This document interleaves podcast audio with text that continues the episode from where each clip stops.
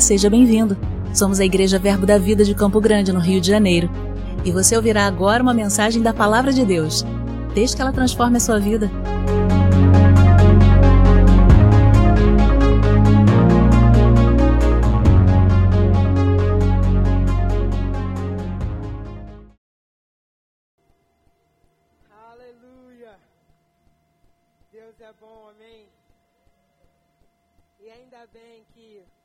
Nós escolhemos a melhor parte.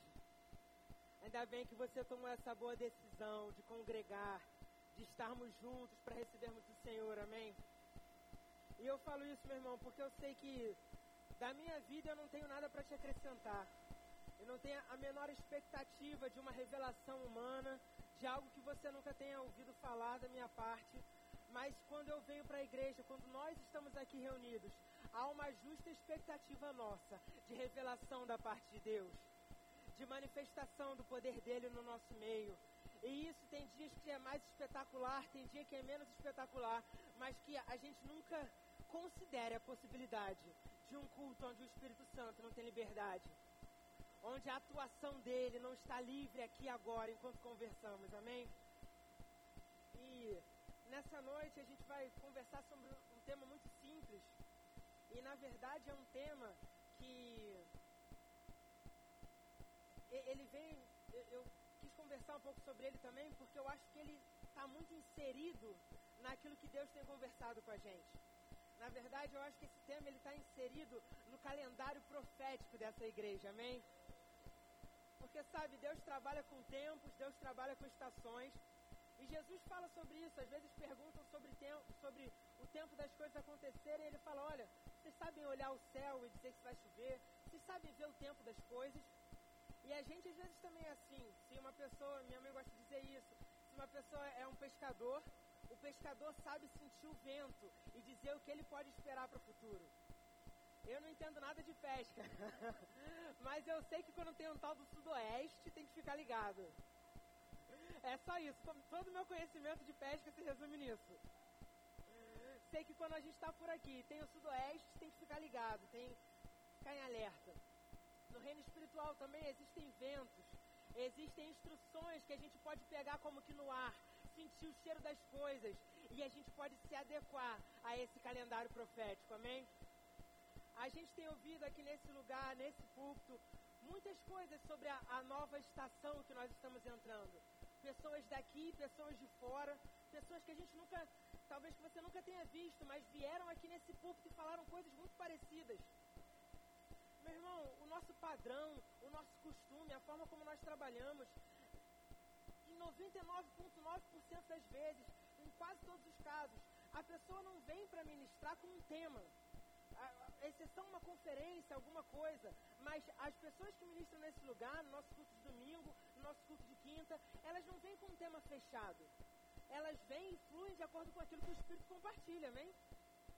E essas pessoas sem combinarem, sem saber uma, uma o que a outra vai dizer, às vezes pessoas daqui, pessoas de outros estados, estão vindo para lá e trazendo palavras ao nosso respeito. Nós somos inteligentes, nós cremos nos nossos profetas e nós prosperamos, amém? Então é por isso que eu, essa, essa mensagem que eu já até tive a oportunidade de ministrar outra vez em outro lugar, mas ela está alinhada com o calendário profético, com aquilo que a gente tem ouvido nesse lugar. Eu quero te convidar a abrir no livro de Deuteronômio, lá no Antigo Testamento, bem no comecinho da Bíblia. O livro de Deuteronômio no capítulo 6.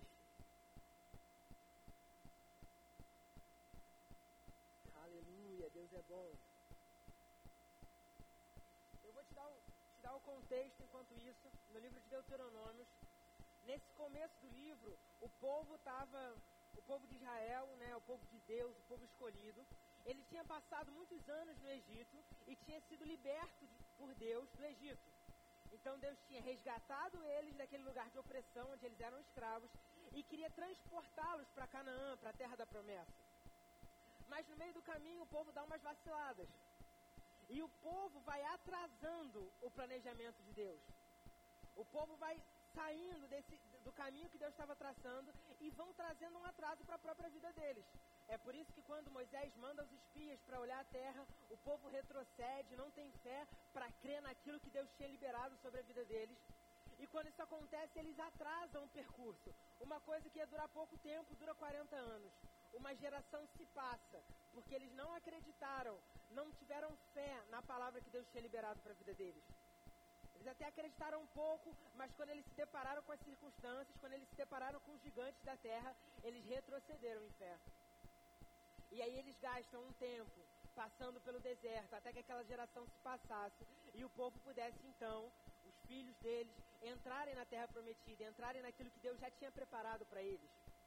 E quando isso acontece, Moisés vai atravessar o Jordão e Moisés vai fazer assentar o povo para conversar, porque tinha passado muito tempo, era importante que eles estivessem bem fresco na memória, antes de entrar na terra prometida, aquilo que eles tinham vivido. Qual era a história deles, como que eles tinham sido resgatados do Egito, como que Deus tinha sido fiel com eles no deserto e como que Deus tinha prometido Canaã. Então Moisés faz eles assentarem e vai conversar, vai explicar para eles os mandamentos de Deus, os juízos de Deus, o que Deus queria que eles guardassem no coração. Para que eles não se perdessem nesse caminho, para que eles tivessem força, coragem para entrar na terra, que aquele era o momento, e para que quando eles entrassem na terra, eles preservassem as verdades que tinham levado eles até lá, amém? E é nesse contexto que em Deuteronômio, no capítulo 6, versículo 10, Moisés diz assim: Havendo, pois, o Senhor teu Deus introduzido na terra aqui, sob juramento, prometeu a teus pais, Abraão, Isaque e Jacó, te daria grandes e boas cidades que tu não edificastes, e casas cheias de tudo que é bom, casas que não enchestes, e poços abertos que não abristes, vinhais e olivais que não plantastes, e quando comeres e te fartares, guarda-te para que não esqueças o Senhor, que te tirou da terra do Egito, da casa de servidão. Amém? Moisés está nessa conversa final, está reunindo as últimas informações antes da hora do jogo, antes da hora do vamos ver. E ele fala isso, olha, quando vocês entrarem lá, tenham isso em mente. E ele fala isso sobre tudo que ele está dizendo ali, né? Ele vai dando vários mandamentos, vai explicando várias coisas, e ele vai falando até uma coisa que foi tema da nossa conferência Unidos, né? Que é a aba, que é conversar, os pais conversando com os filhos. Então Moisés fala, olha, vocês que são pais, os pais conversem com seus filhos, falem no caminho, falem antes de dormir, falem quando acordar, falem quando estiver sentado, vão inculcando, vão botando na cabeça dos seus filhos esse, essas palavras de Deus ata elas como sinal nas roupas de vocês, bota um lembrete para que vocês se lembrem. E aí Moisés está falando ah, especificamente no versículo 10 sobre entrar nessa terra e experimentar de coisas, experimentar de casas que eles não construíram, de cidades que eles não levantaram, de vinhais e, oliveiras que eles não plantaram, e experimentar disso tudo, dessa provisão de Deus, e lembrar do Deus que levou eles para lá, amém? Você não precisa abrir, mas ele continua em Deuteronômio 8, versículo 11. Mas tem uma sutil diferença. Ele diz assim: guarda-te, não te esqueças do Senhor teu Deus, não cumprindo os seus mandamentos, os seus juízos, os seus estatutos que hoje te ordeno. Para não suceder, para não acontecer, que depois de teres comido e estiveres farto, depois de haveres edificado boas casas e morado nelas, depois de se multiplicarem os teus gados e os teus rebanhos, e se aumentar a tua prata, o teu ouro, e, seu, e, e ser abundante tudo quanto tens, se eleve o teu coração e te esqueça do Senhor. No versículo 17, não digas, pois, no teu coração, a minha força e o poder do meu braço me adquiriram essas riquezas. Antes, lembrarás do Senhor teu Deus, porque é Ele que te dá força para adquirir riqueza, para confirmar a sua aliança, que sob juramento prometeu aos seus pais, como hoje se vê. Então Moisés continua construindo essa linha de pensamento, você percebe? Mas tem uma coisa um pouco diferente do capítulo 6 para o capítulo 8. No capítulo 6, ele está falando para um povo que, que não entrou na terra ainda e vai chegar nessa terra. É bem verdade que eles vão ter que dominar essa terra, é bem verdade que vão ter outros povos lá e eles vão expulsar esses povos da terra porque Deus era com eles. Mas quando eles chegassem lá, o cuidado de Moisés era o seguinte: olha, vocês vão chegar nesses lugares e vai ter tudo lá que vocês querem tudo vai estar pronto. O Senhor preparou isso para vocês. As cidades estão construídas, estão fortificadas, os campos estão plantados, os poços estão abertos. Eu gosto de pensar nesse versículo, meu irmão, como uma grande manifestação da graça de Deus. É uma manifestação de algo que eles não trabalharam para fazer, de algo que naturalmente eles nem mereciam. Porque, sabe, é justo que alguém que quer beber água cave um poço, alguém que quer morar ter um teto, construa uma casa, alguém que quer colher, plante. Isso é justo, é um princípio que faz sentido mas também existem momentos da manifestação da graça de Deus de uma forma que nós somos levados para lugares que não construímos. Recebemos de coisas que nós não merecíamos, usufruímos de coisas que não é compatível com o nosso nível de dedicação. Porque esse Deus que a gente escolheu servir, Ele é um Deus de graça. Ele é um Deus abundante. E sabe, em diversas vezes a Bíblia fala que esse é um Deus que Ele não escolhe dá pra gente na medida daquilo que nós fizemos. Ele não considerou nem mesmo o nosso pecado na medida que nós pecamos, as nossas iniquidades. Ele não levou isso em consideração. Mas ele mesmo escolheu manifestar a graça dele com as nossas vidas. A manifestação mais clara disso, mais evidente de todas, é Jesus. Jesus, ele é a manifestação de Deus. Ele é a manifestação dessa graça de Deus encarnada na terra. Porque o que, que era justo? O que, que era regra? Sabe, quando a gente está seguindo a regra, seguir o manual, quando você está 45 do segundo tempo, Palmeiras 2 a 1 na final da Libertadores.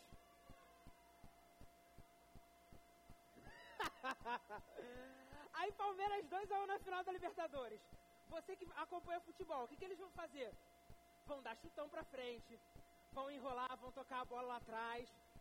Se, é, qualquer, qualquer coisa que caiu vai sentir, vai esperar, porque vai jogar com a regra debaixo do braço, não é?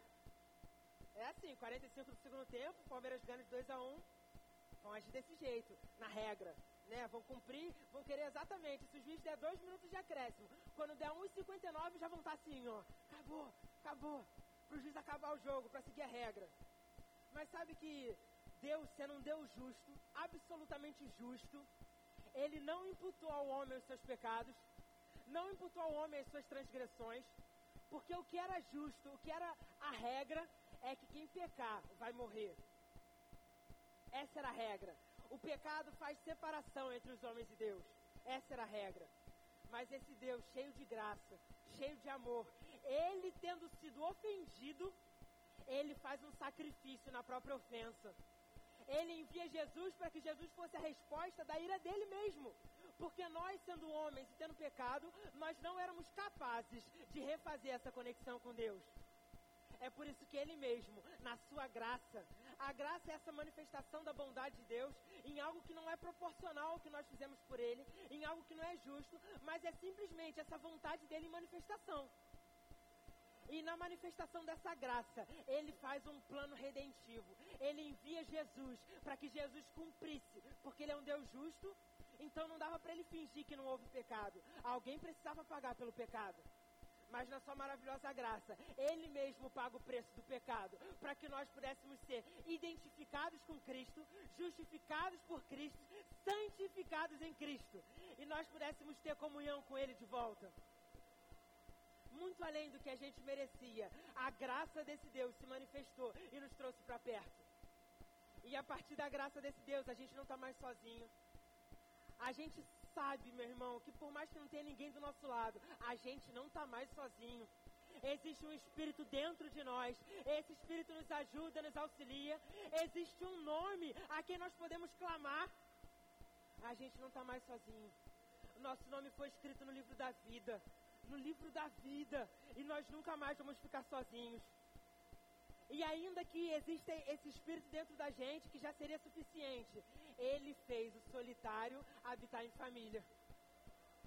Ele nos deu uma família na fé. É por isso que nós nos reunimos aqui, nós nos reunimos às terças, às, às quintas, aos domingos. Quando tem sábado, a gente se reúne no sábado também porque Ele nos deu uma família da fé, onde nós podemos ajudar uns aos outros, um edificando ao outro na verdade. Quando eu estou fraco, eu tenho um irmão onde eu posso me apoiar, para ele me manter de pé, até o momento de eu me fortalecer novamente. Isso porque Deus fez a gente habitar em família. Ele fez com que a gente fôssemos irmãos. Ele fez com que a gente fosse irmãos. A nós fôssemos irmãos. E agora que nós somos irmãos, nós habitamos em família. a, a, palavra diz pra gente julgar, né? A profecia, se eu falar algo errado assim, você pode julgar. Não tem problema não. Mas, assim, aqui, se eu errar só o português de vez em quando, você julga só na cabeça, tá tranquilo.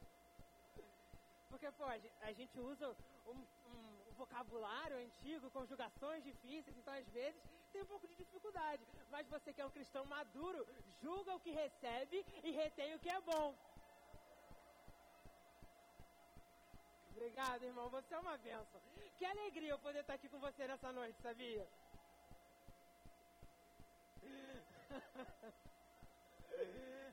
Glória a Deus, meu irmão. Que bom que a gente é família. Não é? Que bom que a gente é família. E, me, e na família é o lugar onde a gente mais vai errar mesmo. Porque a gente passa mais tempo junto. E é normal e a gente se ajuda nas nossas falhas. A gente não joga ninguém fora porque errou. A gente se ajuda em família, amém?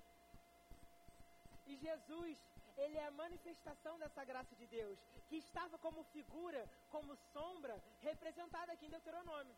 Porque o que estava acontecendo com o povo de Israel era uma sombra daquilo que aconteceria com a igreja. Eles foram resgatados de um império de Faraó, onde eles eram escravos, e foram transportados para Canaã, para a terra da promessa. Da mesma maneira, eu e você estávamos num reino de trevas, num império de opressão, e nós fomos transportados para o reino do Filho do seu amor. É essa graça manifesta, é em Cristo que nos alcançou. E sabe, meu irmão, porque é lindo a gente entender que isso não dependeu de nós, isso veio de Deus. O nosso único papel foi aceitar isso. Foi Deus ofereceu pra gente e a gente aceitou. A gente escolheu ser salvo por Jesus. A gente escolheu fazer dele nosso Senhor. A gente recebeu. Esse foi o nosso papel. E sabe o que é importante a gente ter isso em mente ao longo da nossa trajetória, ao longo da nossa caminhada cristã? Porque às vezes a gente aprende a usar os termos da Bíblia, a fazer umas conjugações mais difíceis, e a gente se esquece como a gente chegou aqui. Porque todos chegaram da mesma forma, todos chegaram para Deus, desconectados num império de, de trevas e foram resgatadas por Jesus. E agora que nós somos resgatados, nós podemos viver na luz, que antes nós não conseguíamos. Então isso vai ser importante para a gente ter em mente que sempre na igreja, e é bom que seja assim, vão estar chegando pessoas no império de trevas. Essas pessoas vão sempre estar chegando aqui. Por que, que elas vão estar chegando? Porque a gente vai convidar, em primeiro lugar, se você assistiu o culto do pastor Vitor Mesac no culto da noite, você sabe do que eu estou falando. Se você não assistiu, está lá no nosso canal no YouTube. Ele falou sobre essa importância de nós que temos recebido essa palavra, convidarmos pessoas, repartirmos da bênção que recebemos, amém? E essas pessoas vão chegar aqui o tempo todo. E como que elas vão chegar? Da forma que elas estão. E nós não vamos esperar que elas que estão chegando dessa forma, que estão chegando aqui, vão se comportar da forma como a gente se comporta. E elas nem precisam chegar desse jeito. Por quê? Porque a salvação, aquilo que é liberado nesse lugar, não foi liberado nas nossas vidas pelo nosso merecimento, pelas nossas obras, por aquilo que nós fazíamos. Foi liberado pela graça de Deus. Nós cremos nessa graça e pela fé nós acessamos isso. Então nós chegamos aqui, como? Do jeito que a gente estiver esse Cristo nos aceita, nos recebe, nos abraça. E quando nós somos salvos por Ele, aí sim algumas coisas começam a mudar naturalmente na nossa vida. E por que que mudam? Porque a nossa, nossa natureza foi transformada. Amém? E Moisés faz esse cuidado de falar da graça de Deus, desse povo recebendo, um povo que ouviu promessas, um povo que ouviu falar muita coisa a respeito deles, muita coisa a respeito da terra que eles estavam indo. Você tem ouvido muitas coisas nesse lugar? Você tem ouvido falar de muitas coisas grandes nesse lugar? Há uma estação, uma temporada profética sendo anunciada nesse lugar. E vai ser, da mesma forma como foi com aquele povo, uma manifestação da graça de Deus, que vai nos tirar de onde nós estávamos e vai nos levar para um lugar muito melhor que nós nem merecíamos de acordo com aquilo que nós fizemos, mas porque o nosso Deus é um Deus de graça, ele nos leva para um lugar muito acima. Aleluia. E é interessante que isso é Deuteronômio 6, tem muito essa esse espírito, essa pegada da graça. Mas em Deuteronômio no capítulo 8, ele está falando de algo que é muito parecido, mas tem umas pequenas diferenças. Uma pequena, umas pequenas diferenças. Ele fala assim, ó, guarda-te de não, de não te esqueças do Senhor teu Deus, não cumprindo seus mandamentos e seus juízos. Para não suceder, para não acontecer que depois, depois de teres comido, comido e se fartado, depois de haveres edificado, percebe que tem uma diferença? Que antes ele não falou de edificar, antes ele falou de só chegar e morar nas casas que estavam lá. Agora ele está falando de edificar. Teres edificados boas casas e morado nelas, depois de teres multiplicado os teus gados, ou seja, um trabalho com o gado, é, né, ter tido feito bons pastos, ter investido tempo nisso, trabalhado para que o gado crescesse e os teus rebanhos, e se aumentar a tua prata, o teu ouro, e ser abundante em tudo quanto tens. É bom saber que essa é a vontade de Deus para gente, amém? E aí ele continua: pra, toma cuidado para que quando isso acontecer, não se eleve o seu coração e te esqueça do Senhor.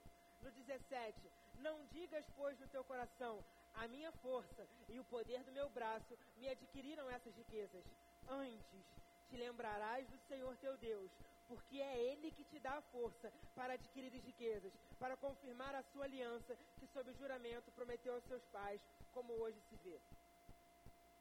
Tem uma diferença nesse capítulo 8. É bem verdade que Moisés está falando isso meio junto, mas ele está dando um espaço de tempo entre coisas que vão acontecer. A primeira fase é chegar nessa terra, expulsar o povo que está lá e sem ter construído, sem ter plantado, sem ter cavado, aproveitar de tudo que tinha na terra. E isso é parte da vontade de Deus para aquele povo. Mas também tem um segundo passo, porque aquele povo vai continuar na terra e eles não vão se restringir às casas que estavam lá, aos poços que estavam lá e ao gado que estava lá. Há uma expectativa de Deus de que eles vão avançando de que eles vão construindo coisas, de que eles vão se portando da maneira correta e com princípios, digamos, naturais, eles vão crescendo. Construindo as suas casas, cavando seus poços, cuidando do seu gado. Mas ainda assim, há um cuidado da parte de Moisés, um cuidado da parte de Deus. Por quê? Porque talvez até nesse caso é mais forte do que no primeiro o perigo de não reconhecer Deus. Porque, sabe, quando a gente chega na igreja e está tudo dando errado na nossa vida, e de repente a gente chega na igreja e quando a pessoa está ministrando, às vezes a gente nem entende 100% do que ela está falando, mas já sente uma paz, já consegue dormir à noite. Quantas pessoas já vieram para a igreja e às vezes nem entenderam muita coisa, mas sabe, depois que começou a vir na igreja conseguiu dormir à noite? E isso já, a gente já começa a perceber que tem algo diferente, que tem algo da parte de Deus, a nossa vida vai melhorando e, e, e um bom novo convertido quer receber tudo, quer puxar tudo, quer fazer tudo. É desse jeito. É igual criança. Você fala assim: olha, vai impor as mãos sobre os enfermos e vai ser curado. Então, impõe as mãos sobre os enfermos e é curado. Novo convertido é assim. Eu conheço um, um, um, irmão, ele se converteu em pouco tempo. E quando ele se converteu, ele já começou a entender algumas coisas de espíritos e tal. E aí ele estava de, de, que tinha coisas da parte de Deus, coisas da parte do diabo. Aí ele estava no trabalho dele e uma colega de trabalho dele estava sendo oprimida e, e, manifestou realmente um espírito maligno. E ele, com aquele pouco conhecimento que ele tinha, porque às vezes as pessoas fazem umas coisas na cabeça, acham que tem que fazer o rema, a escola de ministro, não sei o quê, para depois começar a viver na fé. E ele, naquele pouco conhecimento que ele tinha, ele já tinha entendido uma coisa: olha, tem espírito que é bom, tem espírito que é ruim, e isso aí não é minha colega de trabalho. Nesse pouco conhecimento que ele tinha, ele já conversou com o espírito e pediu por gentileza para ele deixar a moça em paz.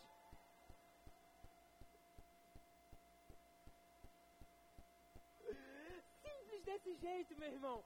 Simples como uma criança que ouve uma coisa e entende. É assim, funciona.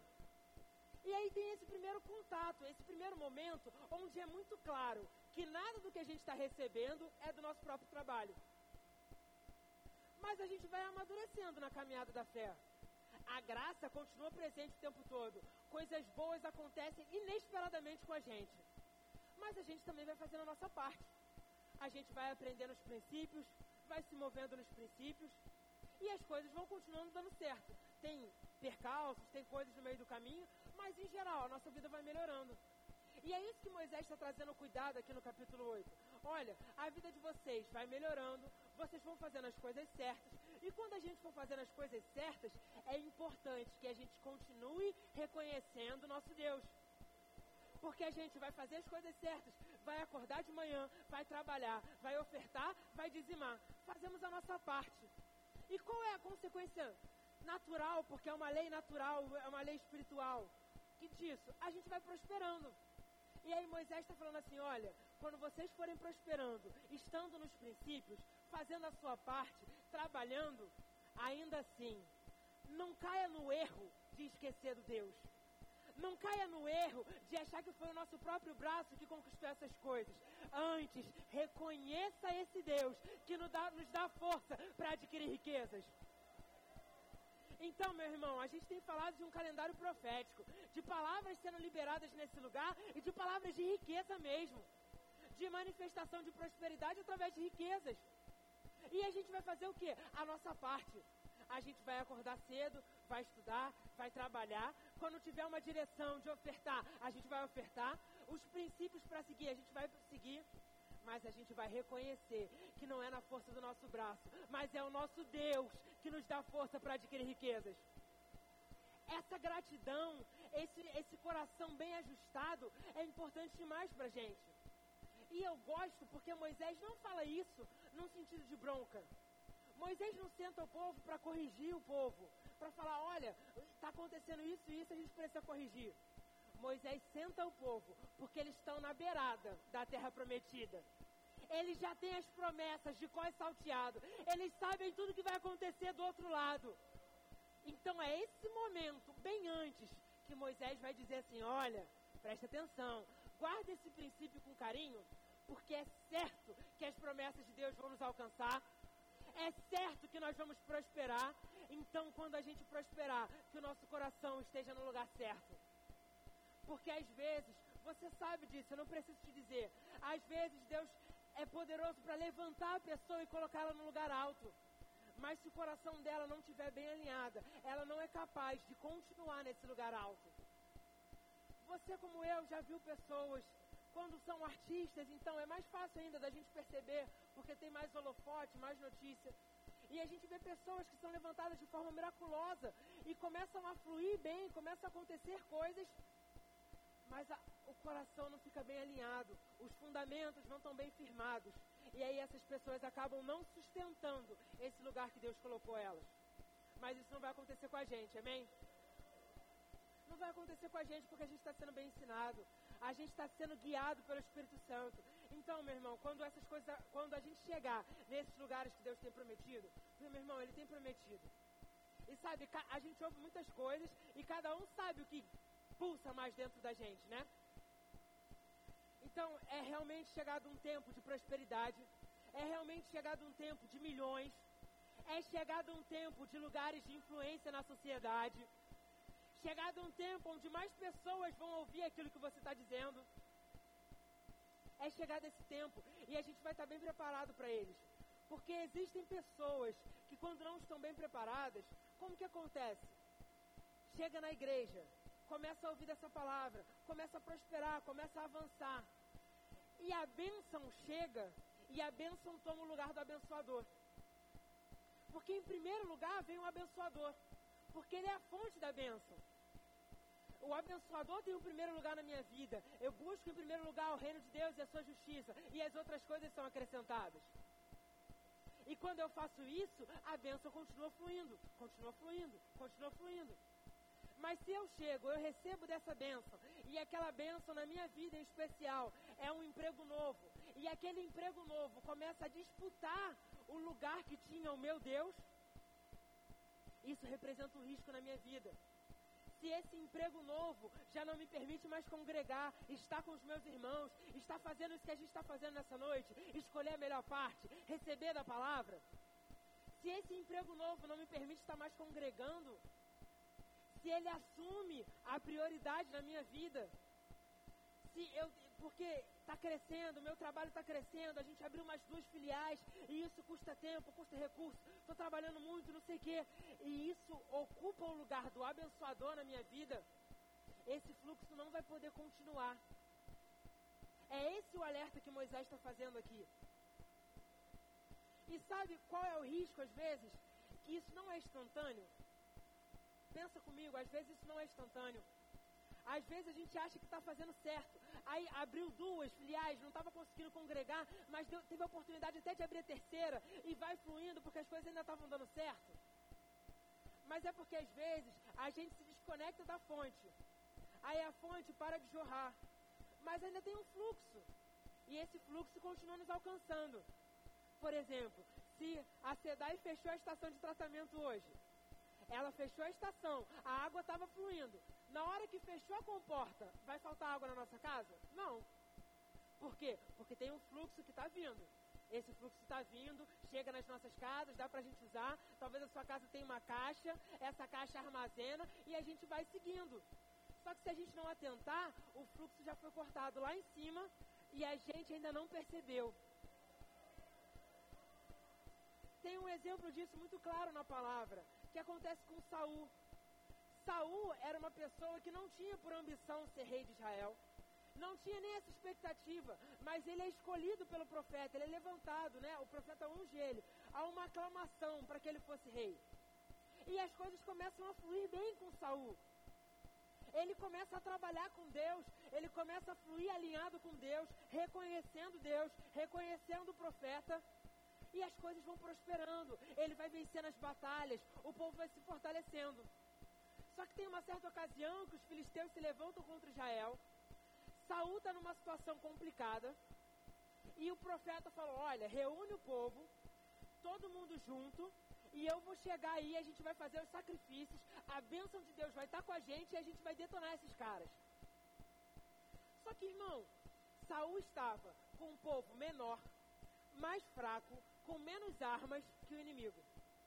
Era uma situação muito adversa, era uma situação muito tensa.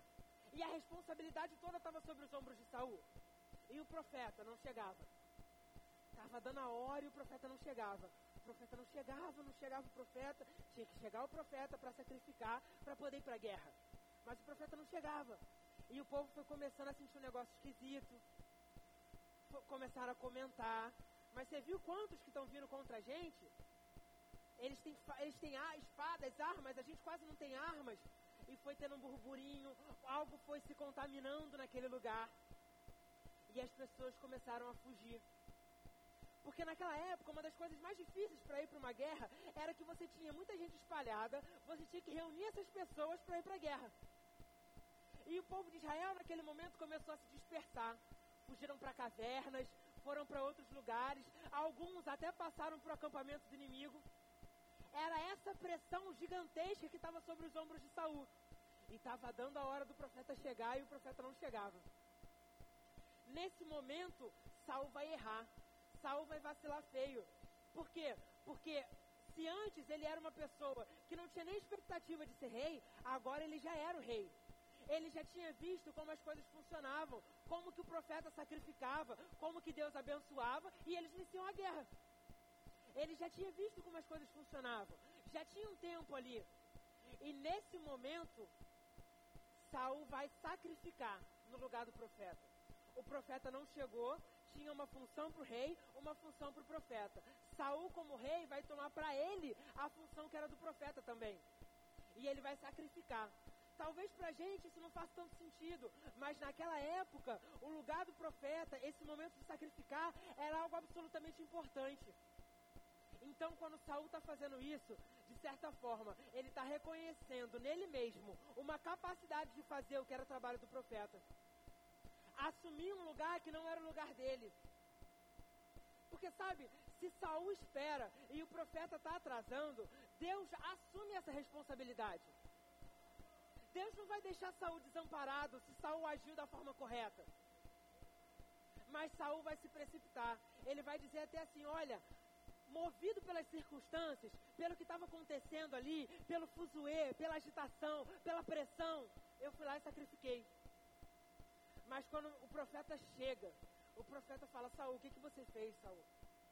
Se você tivesse me esperado, o Senhor teria confirmado o seu reino. Mas como você não, não me esperou, esse reino vai passar de você. Saul não reconheceu o Senhor como Moisés estava falando. Não reconheceu o lugar do Senhor, o lugar do profeta. E ele queima essa largada. O coração dele dá uma desviada do lugar certo. Mas sabe o que, que é mais interessante nessa história?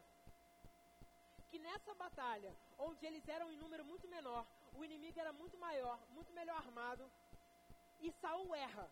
O que, que você acha que vai acontecer? Vão vencer ou vão perder? Pensa, tá bom, não precisa falar. Mas o natural, o que, que a gente pensa? Olha, isso que você está me mostrando, eles vão perder a batalha. Mas o que, que é interessante, eu quero chamar a sua atenção? Jonas, filho de Saul, e o seu escudeiro se levantam, vão para o acampamento inimigo. Na fé de Jonas, eles começam a vencer a batalha. O inimigo não entende nada, a confusão que está acontecendo. Deus é com eles. Saul vê aquilo, se levanta, chama o povo e eles vencem a batalha.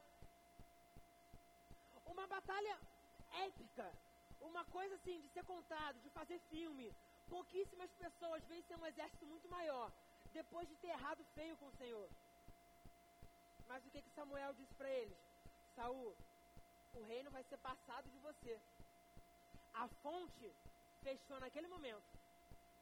Mas ainda existia um fluir de Deus pela vida de Saul, por aquele povo. E ele acaba de errar e dá tudo certo para ele. Vence uma batalha gigantesca para ser cantada pelos músicos. Por quê? Porque às vezes a gente se desligou da fonte, mas ainda tem um fluir e as coisas vão acontecendo e é aí que mora o pior perigo de todos. A gente acha que deu tudo certo e não deu certo. Porque não reconheceu o Senhor, aquilo foi desligado. E apesar de Saul ter vencido aquela batalha, o reino dele começou a acabar a partir dali.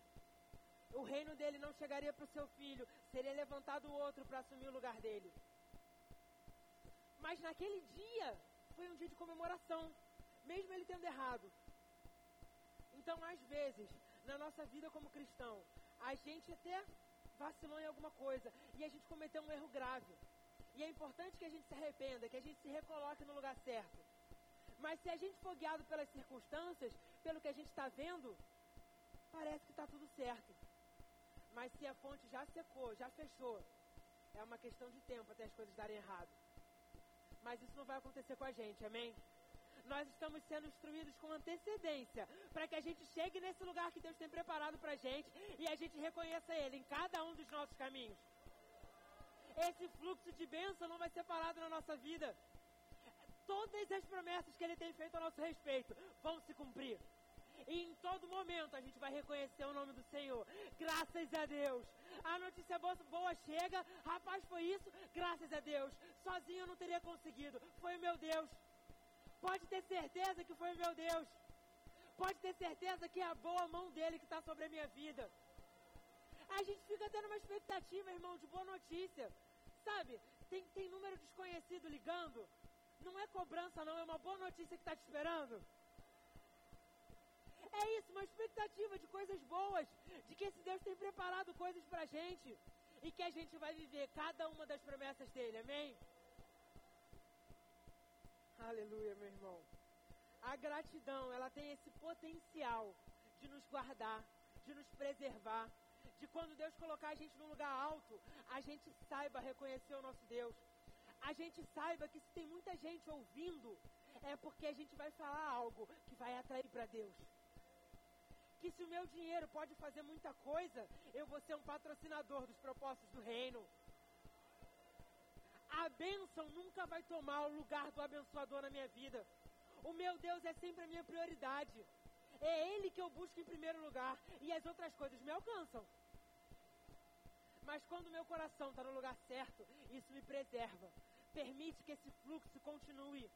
E que o lugar alto para onde Deus tem colocado a gente, esse lugar de influência, de recursos, isso sirva para que o reino dele avance. Para que a palavra que foi confiada a nós, ela seja propagada mais e mais alto. Mais pessoas sejam alcançadas, sejam libertas, sejam salvas há esse desejo no coração de Deus. E quando eu estou ligado com Deus, num relacionamento de gratidão, esse é o meu desejo também. Sabe, irmão, a gente pensa em prosperidade, a gente pensa em enriquecer, Mas eu conheço você, quando você pensa em prosperidade, você não pensa em 20 carros. Porque não dá para dirigir 20 carros. A prosperidade que chega na nossa vida é para carros bons, para casas boas, para os nossos filhos em boas escolas, para tudo de bom, irmão. É certo que a vontade de Deus é essa para as nossas vidas. Mas quando a gente vê essa prosperidade chegando, a gente já começa a pensar nos propósitos do reino. A gente já começa a pensar, cara, a gente bem que podia abrir uma igreja em tal lugar. Mas sabe, a gente vai. A gente tem aberto igrejas da forma como a gente pode, mas a gente vai começar a abrir igrejas em um novo nível. A gente vai começar a abrir igreja montada, mobiliada, com LED, com luz, com não sei o quê.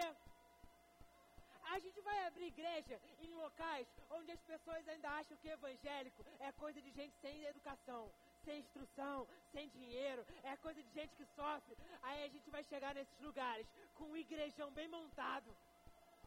A pessoa vai olhar assim, vai passar, mas o que é que está abrindo ali? Não, é uma igreja.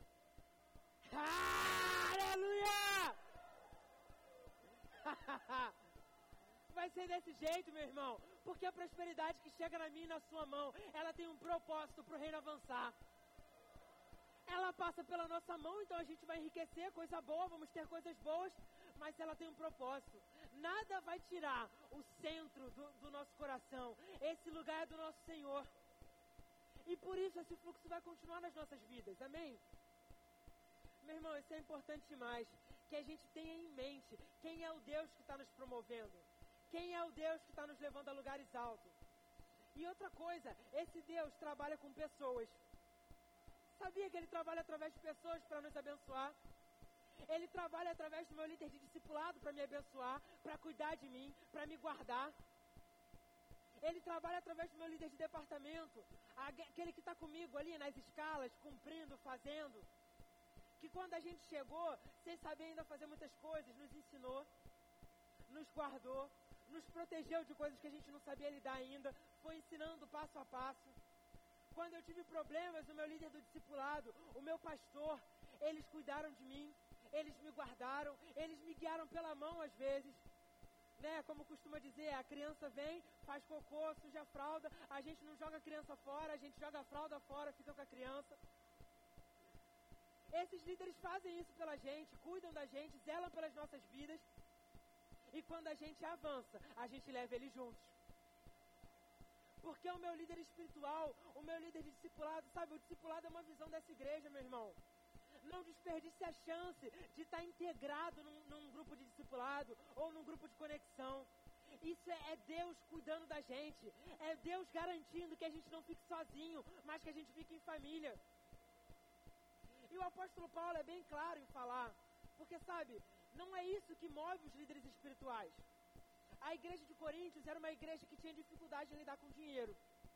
Eles achavam que esse negócio de dinheiro dava muito problema tinham, na verdade, alguns líderes falsos que chegavam lá para tentar drenar recursos do povo. Então, o que, que Paulo faz? Quando Paulo chega lá, Paulo nem recebe salário. Paulo fica trabalhando, fazendo tendas com um trabalho natural e um trabalho espiritual. Para quê? Para que naquela limitação do povo eles fossem alcançados. Paulo não ia deixar que essa limitação roubasse deles o evangelho. Então Paulo trabalhava de dia e de noite, trabalhava durante a semana e no final de semana, trabalhava o tempo todo num regime exaustivo para que eles não deixassem de receber a palavra. Mas essa não é, não é o plano ideal de Deus para as nossas vidas. Pelo contrário, Ele tem levantado líderes nas nossas vidas que vão se dedicar a nos guiar espiritualmente. E nós que trabalhamos de segunda a sexta em trabalhos, digamos, seculares, que não existe tanto isso, onde quer que você esteja, você é manifestação do poder de Deus, você prega o evangelho, impõe as mãos sobre as pessoas, amém? Mas nós que temos esses trabalhos ditos seculares, nós podemos investir nessas pessoas e que a nossa gratidão, porque elas que nos ensinaram nesse caminho, possa ser manifesta na vida dessas pessoas. Porque algumas pessoas caem no engano de achar, olha, Paulo fez isso, então é, é melhor que os pastores não vivam do trabalho deles na igreja. Mas se você ler o, livro de Coríntios com atenção, Paulo vai dizer que isso não é o correto. Em várias cartas, na verdade, ele fala assim: olha, será que somos somente eu e Barnabé que não temos o direito de receber do nosso trabalho? Porque não diz o mandamento que o boi que vai arar a terra, o boi que vai colher, esse boi tem o direito de comer da terra? E não é certo que o nosso Deus não está se preocupando com o boi. Ele está se, se, se, cuidando, zelando pelos ministros, pelos sacerdotes, por aquelas pessoas que vão dedicar o seu trabalho a um trabalho de cuidar do povo. E o povo vai sustentar essas pessoas. Mas mais do que sustentar, irmão, a gente já faz isso e a gente faz isso bem, glória a Deus. Nós somos uma igreja fiel. Eu falo isso nós, irmão, eu sei, você me conhece, você sabe de quem eu sou filho. Mas mas eu falo nós por quê? Porque eu não recebo nada da igreja. Eu trabalho, tenho meu trabalho secular, eu pesquiso, eu estudo. Nesse trabalho eu recebo recursos e eu invisto para que esse trabalho avance. Para que essa igreja avance. Em qual proporção? Na proporção daquilo que eu tenho, não daquilo que eu não tenho. Então, eu tenho um trabalho de pesquisa, de universidade e tal. E esse trabalho tem um recurso curto. A minha fase é essa. Mas nesse recurso curto, eu vou ser fiel para que o reino de Deus avance. E quando nós somos fiéis no recurso curto, quando nós somos fiéis no pouco, o nosso Deus sabe que nós somos fiéis no muito. Não fique pensando, irmão, que Deus tem essas coisas, sabe? Que você já ouviu falar. Ah, não, Deus não me prospera porque Ele sabe que se eu ficar rico, eu vou me desviar. Meu irmão, aí já é um desviado com falta de oportunidade. Mas, Ele sabe, meu irmão, que quando nós somos fiéis no pouco, Ele nos coloca sobre muito nós temos sido bem ensinados, tem sido feita uma boa estrutura para que a gente possa crescer e se manter íntegro. Se manter com o coração grato ao nosso Deus e grato às pessoas que nos garantiram chegar até aqui. Grato às pessoas que investiram na gente, porque quando a gente chegou aqui já tinha uma igreja construída. Já tiveram pessoas que botaram recursos para que esse imóvel fosse preparado, que compraram equipamento para que a gente chegasse aqui e recebesse. Existiram até pessoas, meu irmão, que dedicaram o seu suor e o seu sangue, às vezes, para construir essa igreja. E aí eu posso dizer tranquilo, porque eu não fui um desses. Então, ah, mas a gente chegou aqui e existiam pessoas, existiam famílias, irmão, famílias preciosas. Pessoas como o pastor Marcos, como toda a família dele, pessoas como a irmã Edna, como quantas famílias, irmãos, que já estavam aqui quando a gente chegou pessoas como Valdeci Penha, diversas pessoas, irmãos, muitas, que dedicaram o seu empenho. Quantas vezes você já viu uma foto do Pedrinho na bateria desse tamanho? Porque o Pedrinho está desde então sendo fiel naquilo que o Senhor confiou para ele. E por causa da fidelidade dessas pessoas, como toda a família do Pedro, como diversas outras famílias que trabalharam, que se esforçaram para que a gente chegasse até aqui, a gente tem pegado uma pista plana e a gente tem acelerado. Funciona desse jeito, meu irmão. É assim que o Evangelho funciona. E o nosso coração, a gente reconhece o trabalho de Deus e o trabalho dessas pessoas. Sabe, meu irmão, eu tive o privilégio de ser criado no Evangelho. Essa palavra chegou até mim de uma forma. E ela foi, eu fui ministrado em casa pela conduta dos meus pais, pela palavra. Mas, irmão, tem uma multidão de professores do departamento infantil que investiu na minha vida. É, era verbinho na época. Mas uma multidão mesmo de pessoas que se dedicaram, que estudaram, que prepararam ministrações. Porque quando seu filho está no departamento infantil, ele não está brincando de colorir, não, irmão. Ele até pode colorir, mas tem uma palavra sendo pregada. Tem algo sendo construído de espiritual na vida dele.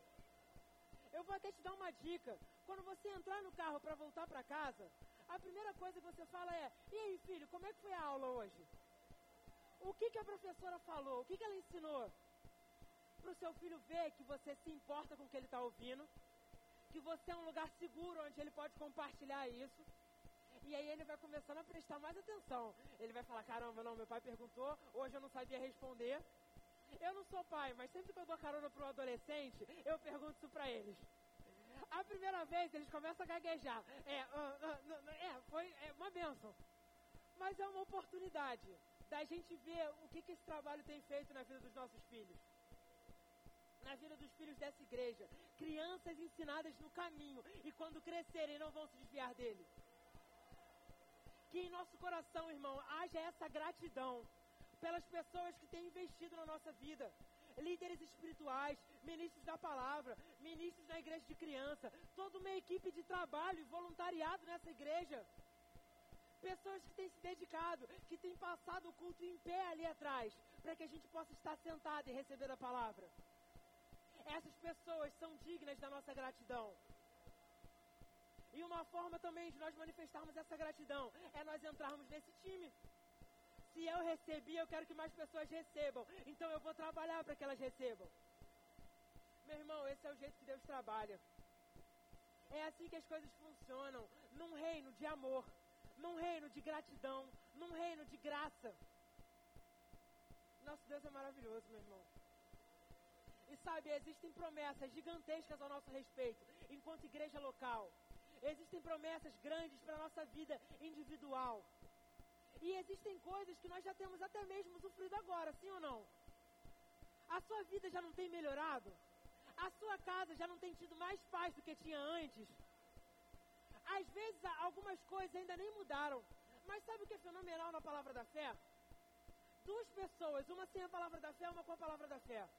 Elas enfrentam o mesmo problema, uma dificuldade na área da saúde. E é ruim para as duas. Mas a pessoa, sem a palavra que a gente recebe, ela não sabe de onde é aquele problema. Ela não sabe nem como agir. Ela não sabe se é da parte de Deus. Vai que é alguma coisa de Deus para me ensinar. E é uma insegurança, um, um sofrimento. O mesmo problema. Agora, a pessoa na palavra da fé, ela pode ainda não ter visto a manifestação da cura, mas ela já sabe que Deus não tem nada a ver com aquilo. Então eu posso me levantar em fé, declarar aquilo que a palavra diz ao meu respeito. Eu posso me posicionar e receber tudo que Deus tem para mim. Sabe, tem gente que acha que o pessoal da palavra da fé é, é, se acha, ou então acha que Deus é empregado. Deus não é nosso empregado, irmão. Deus é nosso Senhor. Mas quando eu sei qual é a vontade de Deus ao meu respeito, essa vontade que é boa, perfeita e agradável, aí nós temos ousadia, que qualquer coisa que não é da vontade dele não vai ficar na nossa vida. A gente vai viver os bons planos dele a nosso respeito.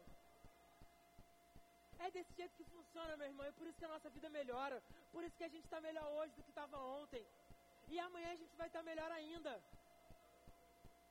É desse jeito que funciona. E você pode até pensar, Gabriel, mas você está falando isso da sua vida. Na minha vida eu tenho enfrentado problemas, eu tenho enfrentado dificuldades. E isso é comum, irmão. Acontece no meio da trajetória, da gente enfrentar dificuldades. O próprio Jesus disse: No mundo tereis aflições, mas tem de bom ânimo, porque eu venci o mundo. E mesmo que você não. que a gente não, não esteja conseguindo, no meio dessa pressão, desse, desse fuzuê, enxergar motivos para exercer essa gratidão ao nosso Deus e essa gratidão às pessoas. Eu quero te convidar a abrir a sua Bíblia no livro de Apocalipse, no capítulo 21. Esse é um texto bom para um dia que talvez aconteça. Pode ser que não aconteça com você, mas comigo às vezes acontece. Que a gente recebe notícias que não são boas, coisas que a gente estava esperando, às vezes não dão certo. E às vezes a gente até pensa que a gente não tem motivos para agradecer. Mas sabe, meu irmão, é bem verdade que Deus nos chamou para uma vida em plenitude, em alegria, em saúde. E é isso que a gente vai viver, é nessa direção que a gente caminha. Mas, ainda que não houvesse tudo isso, existe uma salvação que nós já aproveitamos hoje. Já foi liberado, nós já acessamos em Cristo. Ela já, a gente não vai ter vida eterna, a gente já tem vida eterna. E ainda sabemos que só vai melhorar. Porque sabe, o livro tem começo, meio e fim. No fim do livro ele já diz como vai ser o final dos tempos. É por isso que eu te convidei para abrir lá em Apocalipse, no capítulo 21, versículo 1. É só para a gente dar uma espiada. É só um spoiler daquilo que vai acontecer. Porque a gente que é da fé, a gente vê antes e se alegra antes. O final da história é o seguinte: João diz no capítulo 21 de Apocalipse, versículo 1: Vi novo céu e nova terra, pois o primeiro céu e a primeira terra passaram, e o mar já não existe. Vi também a cidade santa, a nova Jerusalém que descia do céu da parte de Deus, ataviada como noiva adornada para o seu esposo. Ele está vendo o final dos tempos, ele está vendo o meu e o seu futuro. Então ouvi uma grande voz vinda do trono dizendo: Eis o tabernáculo de Deus com os homens. Deus habitará com eles. Eles serão povo de Deus e Deus mesmo estará com eles. E lhes enxugará dos olhos toda lágrima, e a morte já não existirá, já não haverá luto, nem pranto, nem dor, porque as primeiras coisas passaram. E aquele que está sentado no trono disse: Eis que faço novas todas as coisas e acrescentou: Escreve, porque essas palavras são dignas, fiéis e verdadeiras. Disse-me ainda: Tudo está feito. Eu sou o Alfa e o Ômega, o princípio e o fim. E a quem tem sede, darei de graça da fonte da água da vida. Meu irmão, o nosso destino já está escrito, já está determinado. Uma nova Jerusalém vai descer do céu esse reino que hoje geme, que hoje sofre por causa do pecado, ele vai ser vencido e um novo reino vai ser estabelecido. O nosso Deus vai enxugar toda lágrima, todo sofrimento. E isso me dá uma tranquilidade de saber que mesmo nessa terra, mesmo sendo da palavra da fé, mesmo confessando a palavra, eu vou enfrentar alguns sofrimentos. Mas eles são passageiros. O meu futuro já está marcado o meu Deus vai enxugar toda lágrima. Não vai haver luto nem tristeza. Sabe que a palavra diz que não vai haver nem sol, nem luz das estrelas, porque o próprio Deus vai habitar no meio do povo e a sua glória vai nos iluminar. Meu irmão, é um futuro muito glorioso que ele tem separado para nós. E com esse futuro muito glorioso, a gente já pode se alegrar. A gente já pode viver feliz hoje, porque tem coisas melhorando na nossa vida hoje, mas a gente já sabe o futuro que nos espera. Essa viva esperança. Meu irmão, é por isso que o nosso coração é um lugar de gratidão. É um lugar onde o nosso Deus tem o primeiro lugar. É um lugar onde as pessoas que nos auxiliam, que servem para o avanço da nossa jornada na fé, e às vezes nem só pessoas dessa igreja, porque antes de chegar aqui, talvez você já tenha sido acrescentado por outras pessoas. Talvez já tenha tido um pastor que sofreu com você, que te ensinou no começo. E às vezes a gente cresce, a gente conhece outras coisas, conhece igreja de parede preta, com luz, com não sei o quê, com canal no YouTube. E às vezes a gente se esquece de pessoas que foram fundamentais para que a gente chegasse até aqui. Talvez você esteja ouvindo a gente no YouTube agora porque nós somos uma igreja relevante. Graças a Deus a gente tem conseguido alcançar lugares. Mas sabe, existe um pastor local, uma igreja local para cuidar da sua vida. O YouTube não é suficiente para sustentar ninguém. É ótimo receber ministração no YouTube e a gente bota lá mesmo, porque a gente sabe que muitas pessoas vão ser alcançadas. O nosso Spotify tem relatórios de pessoas em outros países sendo alcançadas, irmão. Mas sabe, a gratidão que está no nosso coração por aqueles que construíram algo na nossa vida, não deve ser só para essas pessoas da internet, só para uma igreja legal ou para um pregador que está na moda. É necessário, irmão, um relacionamento de igreja local, de gratidão e respeito pelos nossos líderes, submissão ao líder que nós temos. E talvez você esteja ouvindo isso e você ouça também outras ministrações de pregadores muito mais famosos e conhecidos. Mas sabe, considere a palavra do seu pastor local. Considere a palavra, pode ser uma igreja pequena, pode ser uma igreja sem todos os instrumentos, mas se tem alguém disponível para ser canal de Deus na sua vida, honre essa pessoa, ouça essa pessoa. Porque é assim que nós fazemos também. A nossa igreja é ótima, meu irmão, mas tem igrejas que fazem algumas coisas melhor do que a gente. E quando a gente pode aproveitar, a gente aproveita. A pregação está lá, na segunda eu posso ouvir a pregação da, da outra igreja. Se tem uma conferência muito legal com aquele ministro que eu gosto muito, eu posso absorver isso. Mas a minha igreja local tem um lugar de gratidão no meu coração. Sabe, certa vez, Jesus faz muitos milagres.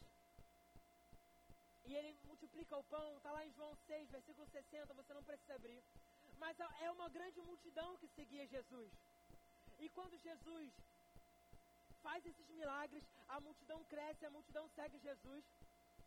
Mas Jesus começa a entrar numa palavra mais séria. O caldo engrossa. E o que, que os discípulos falam? Mestre, duro é esse discurso.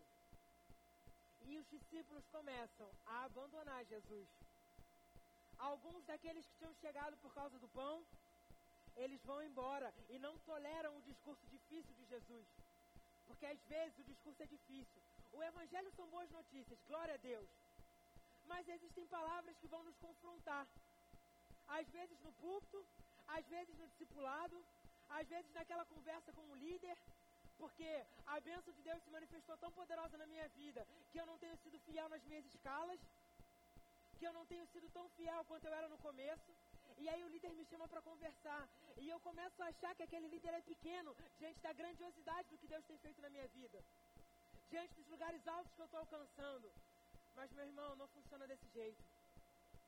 Nós vamos, nós que somos inteligentes, que estamos sendo ensinados, nós vamos honrar as nossas lideranças. Mesmo que eu ache que hoje eu já sei mais do que aquele meu líder. Eu acho que ele ficou meio parado, eu avancei muito mais do que ele. Mas há um lugar de gratidão no meu coração. E é isso que acontece, porque quando as pessoas começam a abandonar Jesus, Jesus vira para os discípulos dele e fala assim, para a galera que estava mais perto: E vocês também não vão, não?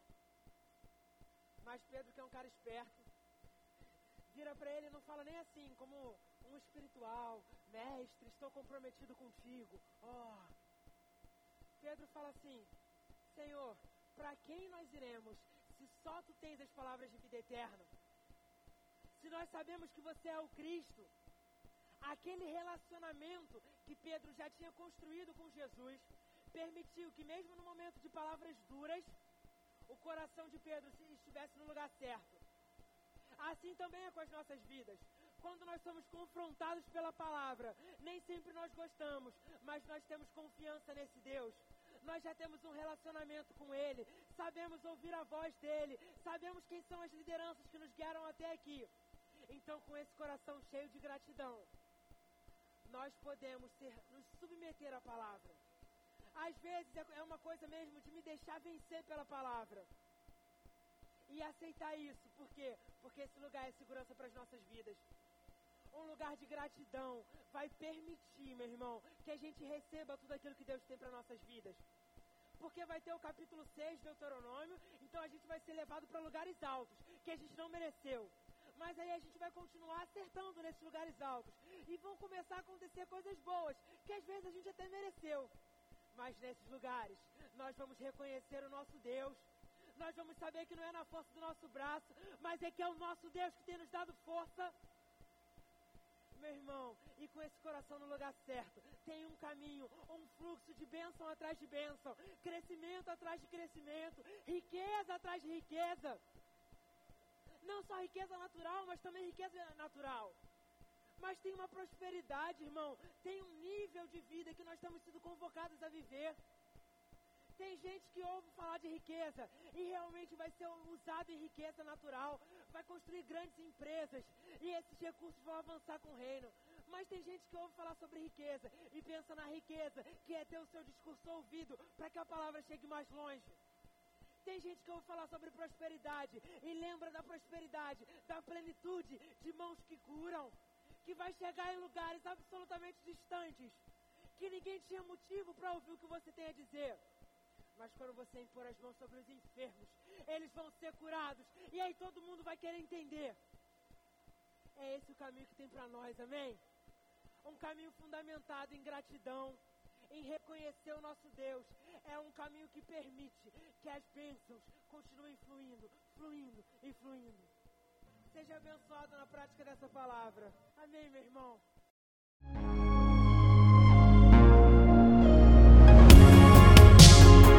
Ouça outras ministrações em nosso site verbodavida.com barra Campo Grande RJ. Nos acompanhe também em nossas redes sociais, Facebook, Instagram e YouTube. Seja abençoado na prática dessa palavra.